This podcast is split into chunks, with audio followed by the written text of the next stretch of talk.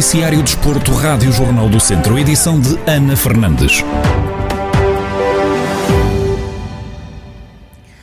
O Tondela e a União Desportiva de Tábua assinaram um protocolo de cooperação ligado aos escalões de formação de ambos os clubes. Gilberto Coimbra, presidente do, do Grupo Beirão, explica em que consiste esta parceria e refere que no futuro pode não ser a única naquilo que nos for possível, nós dela ajudarmos o Tábua e naturalmente também da parte do Tábua termos um retorno de juventude, de, de formação do Tábua e é, haver aqui uma permuta de jogadores, quem sabe amanhã, só trabalhando em conjunto, só nós olharmos para o Tábua como um parceiro e o Tábua se olhar para o Tondela também como um parceiro, é que isso pode acontecer. Portanto, a situação basicamente é essa e é nós estar, nós Tondela estarmos sempre abertos, eh, e neste caso foi o, o, o Tábua, não quer dizer que seja só o Tábua no, no, no futuro, mas uh, situações de do lado do Tábua, o presidente André Costa refere que este acordo vem reforçar a relação que já existia com o Tondela.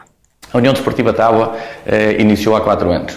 Eh, um dos principais objetivos era a certificação e crescermos de uma forma sustentada e com alguma qualidade. Apresentámos o projeto uh, ao Tondela ano passado, uh, porque com os nossos cerca de 200 atletas queríamos dar um passo seguinte.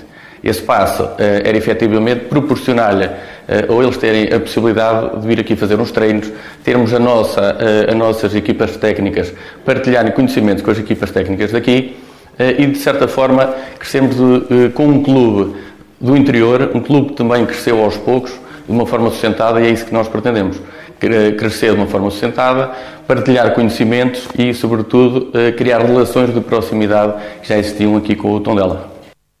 Palavras do presidente André Costa, do Tábua, sobre o protocolo de cooperação ligado aos escalões de formação com o Tondela.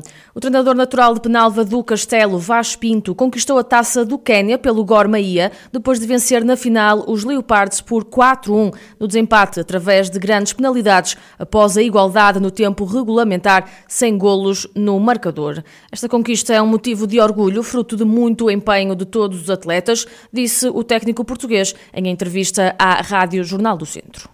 Eh, relativamente ao sentimento desta conquista, é, é de facto um sentimento de tremendo orgulho num, num conjunto de jogadores e, e, num staff que tem, tem feito um trabalho tremendo em condições muito difíceis, porque acabámos por fazer nestes últimos, não chega a dois meses, 16 jogos, praticamente portanto, sempre em simultâneo duas, duas competições, a taça e a liga. Não era muito fácil mudar o foco de, de uma competição para a outra, porque jogávamos três em três dias, mas de facto o grupo de trabalho mostrou uma determinação e um compromisso muito grande, um foco tremendo em, em atingir um objetivo que tínhamos traçado, que era vencer esta, esta competição. Conseguimos, estamos extremamente, extremamente orgulhosos daquilo que fizemos e obviamente que, que deixa também a equipa confiante para aquilo que falta da época, mas é um, um sentimento acima de tudo muito especial porque estivemos parados muito tempo, quadro competitivo muito, muito, muito difícil, com viagens, com a conquista de campeão da Taça do Quênia, Vaz Pinto acredita que o Gor ainda pode almejar o primeiro lugar no campeonato. Com a conquista da taça conseguimos qualificar-nos para as competições africanas, ou seja, o clube na próxima época vai, vai disputar a taça da Confederação, que é o equivalente à Liga Europa, e por isso há neste momento o dever cumprido de conseguir uma qualificação para disputar competições africanas. Agora o foco vai estar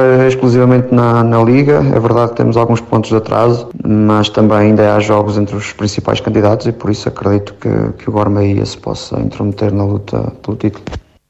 Vaz Pinto chegou ao clube queniano a meio da época 2020-21, depois de ter orientado a formação dos sub-23 do Famalicão. O técnico de Penalva do Castelo tem sido apontado como futuro adjunto de Costinha do Nacional, equipa que está na segunda liga de futebol, mas a Rádio Jornal do Centro não quis adiantar nada em relação ao futuro. No Centro Desportivo desta semana estivemos à conversa com Delfim Saraiva, diretor do Movimento do Dão, equipa que assegurou uma subida inédita à divisão de honra para a próxima próxima época desportiva. O responsável explica quais foram os fatores que contribuíram para que o clube da aldeia de Moimenta Maceiradão conseguisse alcançar este feito histórico.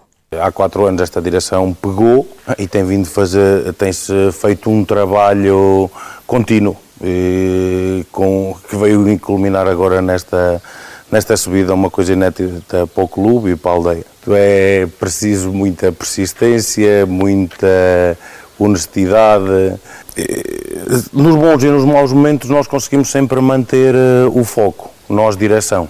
Depois eh, temos a parte dos jogadores e a parte técnica. A parte técnica nós já temos a parte técnica já com alguns anos cá, sem, sem fazermos alteração. E na situação dos jogadores mantemos a espinha dorsal destes quatro anos é sempre mais ou menos a mesma.